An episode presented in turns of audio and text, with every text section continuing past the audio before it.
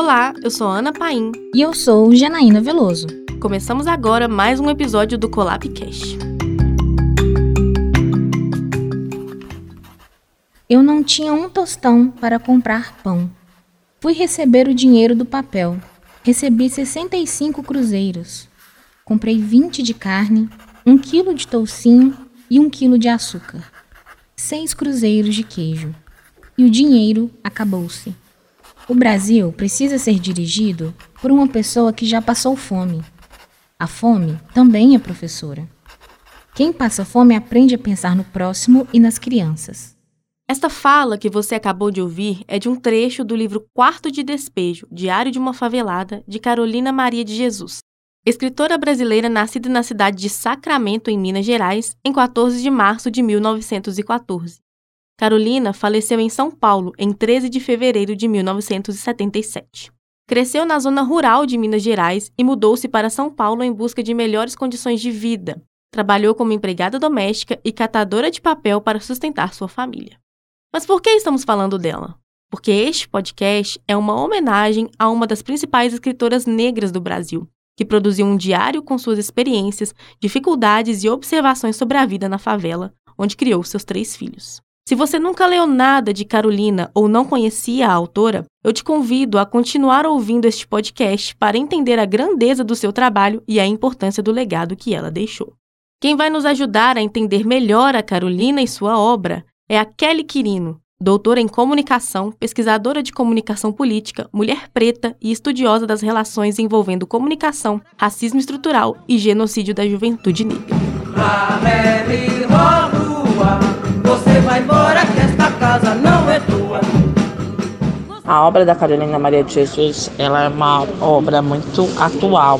E ela fala da luta diária dela, né? De ser uma mãe, ela já era uma mãe solo, né? Hoje a gente chama de solo, mas mãe solteira. E ela escolhe ser solteira. Então isso é muito legal. Assim, ela não quer nenhum homem mandando nela.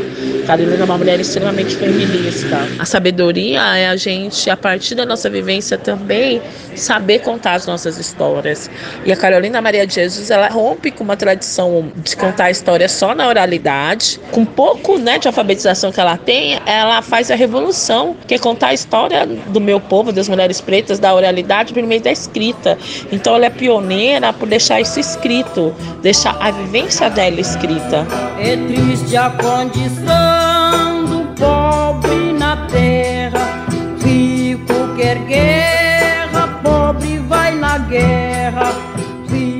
livro traz o retrato do cotidiano da favela de Canindé. Nele, Carolina narra como consegue sobreviver sendo catadora de lixo e metal em São Paulo e como a falta de dinheiro e de outro tipo de trabalho afetam a sua vida. E, acima de tudo, como a maternidade dela foi influenciada e a importância que seus três filhos têm em sua vida nas suas decisões. Mas principalmente sobre o impacto de viver em um eterno sentimento de quarto de despejo, sem apoio, sem dinheiro, em meio à violência, abandono e frustrações. Esse fato da pobreza, da favelização do indivíduo que é colocado à margem, socialmente colocado ali, não só socialmente, como fisicamente também, né, geograficamente, como é o caso da extinta favela do Canindé, né, que é onde é o cenário, assim, digamos, do quarto de despejo, que foram pessoas, indivíduos que foram levados a esse lugar sem direito à escolha. Né? E esse processo acontece até hoje. E pensando nas subjetividades, assim, na literatura, no jeito de fazer, eu acho que os neologismos que ela cria, quando a gente fala a palavra neologismo, a gente vai pensar em Guimarães Rosa, por exemplo, mas a Carolina também está nesse lugar de criar palavras, de brincar assim com o tempo da narrativa, sabe? De fazer metáforas para dizer sobre assim como que o dia amanhece, ainda que seja num lugar mal cheiroso, digamos, né? Ainda que seja na dificuldade e uma mulher do não lugar, né? Que isso também é comum a várias de nós, várias mulheres negras, várias mulheres periféricas, têm assim dificuldade de lidar com esse não lugar. Ela se vale da escrita para expressar esse não lugar, para fazer desse não lugar uma arte, para fazer desse não lugar uma subjetividade, para fazer uma poesia, uma narrativa, uma música, que isso tudo ela faz, né? Teatro, os diários, né? São romances. Mas, obviamente, ela trazer esse lugar de assim, eu sou uma mulher, eu vou criar os meus filhos, eu não tenho assim, né, essa dependência do casamento, às vezes me sinto melhor sozinha, mas que também queria viver né? Eu acho isso muito interessante, né? Assim, eu quero viver não nesse formato que você colocou para mim. Ninguém está interessado em deixar, permitir que uma mulher, sobretudo se negra, né? Assim, viva a maneira que quer, da forma que acha coerente, né? Seguindo o seu desejo. Essa que você ouviu é Fabiana Brasil, atriz, contadora de histórias e doutoranda em literaturas de língua portuguesa, com uma trajetória de pesquisas e práticas que seguem o percurso da escrita de mulheres negras. As mulheres da favela perguntavam-me: Carolina, é verdade que vão acabar a favela? Não. Eles estão fazendo uma fita de cinema. O que se nota é que ninguém gosta da favela, mas precisa dela eu olhava o pavor estampado nos rostos dos favelados. Neste trecho narrado pela Janaína, Carolina relata os temores e desafios de ser favelado.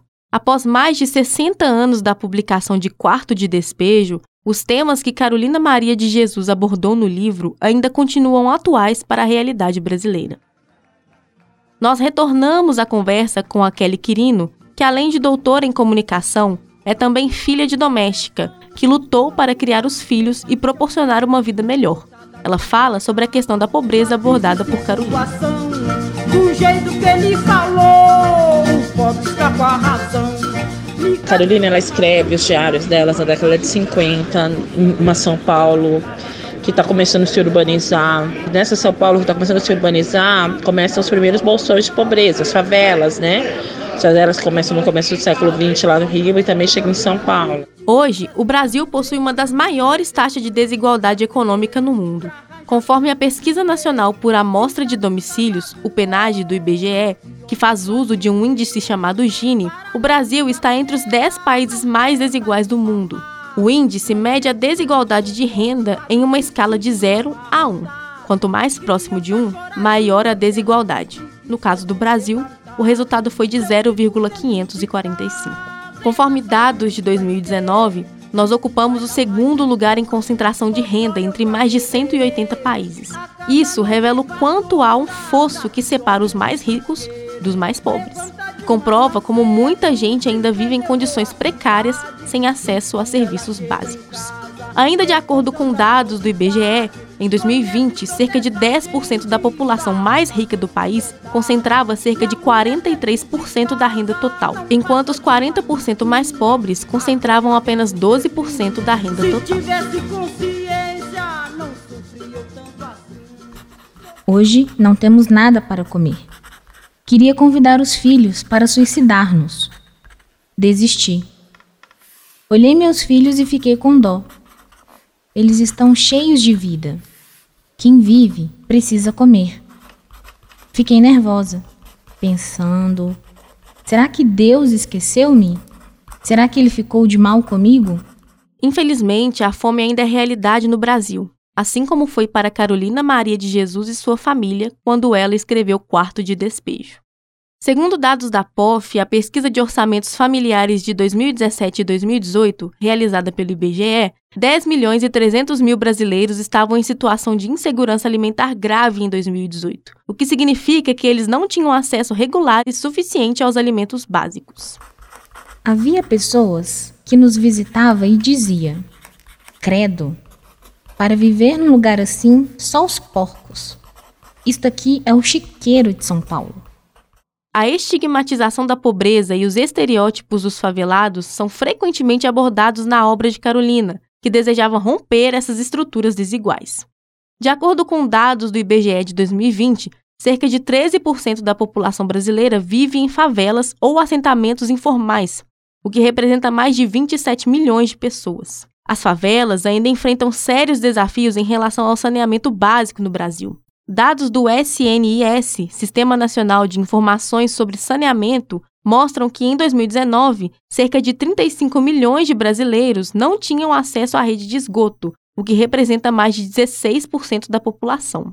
Entre as pessoas que vivem em favelas, o acesso ao saneamento básico é ainda mais precário. De acordo com a Fundação Oswaldo Cruz, a Fiocruz, em 2020, apenas 35% das residências nas favelas brasileiras tinham acesso à rede de esgoto. Além disso, muitas dessas comunidades não têm coleta regular de lixo e enfrentam problemas de poluição ambiental e de saúde pública. Eu não tenho casa nem comida para comer. Oh meu Deus, trabalho e vivo neste miserê. Ela é crítica em relação ao governo, ela entende que melhor político para governar o Brasil é ter passado fome na vida, então, essa perspectiva dela de não precisar de homem, essa perspectiva do cuidado materno, essa perspectiva que a fome faz com que o político governe para as pessoas pobres, é atual até hoje, né? É atual até hoje. Sem contar a pobreza, né? Porque o Brasil ainda continua um país pobre. O Brasil é um país ainda que tem catadores de materiais recicláveis. O Brasil ainda tem favelas que não tem saneamento básico, não tem água, sabe? Nossa, a obra de Carolina de Jesus é extremamente atual, né? Por ela ser uma mulher preta, de estar na base na pirâmide, ela vivenciou todas as opressões de ser mulher preta e pobre, e ela escreveu isso, né? Você ouviu a doutora em comunicação Kelly Quirino. Outra questão abordada por Carolina de forma tão sensível, pontual e infelizmente atual é o racismo. Eu escrevia peças e apresentava aos diretores de circos.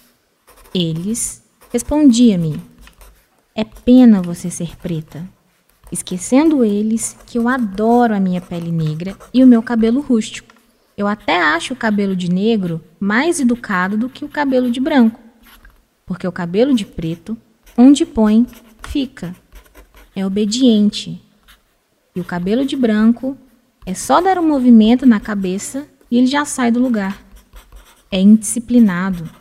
Se é que existe reencarnações, eu quero voltar sempre preta. Segundo dados do IBGE, em 2019, a população negra representava cerca de 56% da população brasileira, mas ainda enfrentava casos de racismo e violência. Aniversário de minha filha Vera Eunice. Eu pretendia comprar um par de sapatos para ela, mas o custo dos gêneros alimentícios nos impede a realização dos nossos desejos. Atualmente, somos escravos do custo de vida. Eu achei um par de sapatos no lixo. Lavei e remendei para ela calçar. Nem sapato, nem chapéu. Nem sapato, nem chapéu. Não tenho vestido, nem sapato, nem chapéu. Ela traz outras discussões no âmbito social, por exemplo, a maternidade, o feminismo, né, esse papel da mãe e esse papel de uma mulher, né, que tem desejos, que tem sonhos, que tem vontades e que para isso ela não precisa estar exatamente com um homem. Ela traz várias discussões, né, assim, do papel do homem dentro de uma família, assim, aponta nos casos que ela vai contando, por exemplo, um quarto de despejo, você vê que tem outras mulheres que têm homens e que eles se abstêm do papel de cuidado, de família. Ela está muito no lugar de precursora. E essa discussão na década de 60 também é uma discussão que a gente fala disso agora, né? A gente traz esse lugar da mulher, assim, do desejo que uma mãe tem. A gente está discutindo agora, a maternidade, sobre essa perspectiva, sobre esse ponto de vista. Uma mulher que pega o violão e vai cantar com os filhos. Carolina Maria de Jesus, ela rompe com uma tradição de contar a história só na oralidade com pouco né, de alfabetização que ela tem, ela faz a revolução, que é contar a história do meu povo, das mulheres pretas, da oralidade por meio da escrita. Então ela é pioneira por deixar isso escrito, deixar a vivência dela escrita. E aí ela possibilita, por exemplo, uma Conceição Evaristo vir e escrever escrevivências, porque a Conceição Evaristo vai escrever sobre escrevivências. A gente hoje só tem uma Conceição Evaristo, eu tenho uma Riane Leão, eu tenho uma Ana Maria Gonçalves, porque a Carolina Maria de Jesus abriu caminho para a gente. Né? Ela falou das vivências dela, das alegrias, das tristezas, das dores, do sofrimento, no livro dela, né? Então, é uma potência, né? E Carolina Maria de Jesus hoje inspira meninas, inspira mulheres, inspira senhoras pretas. Isso é muito potente. E hoje, cada vez mais, a gente, por exemplo, tem várias escritoras negras escrevendo.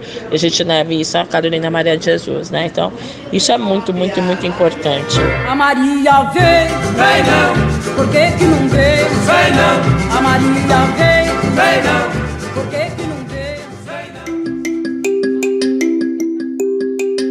O livro foi um sucesso de vendas e tornou-se um marco da literatura brasileira ao trazer a voz das pessoas que viviam na pobreza e na marginalidade, que eram ignoradas pela sociedade e pelos escritores da época.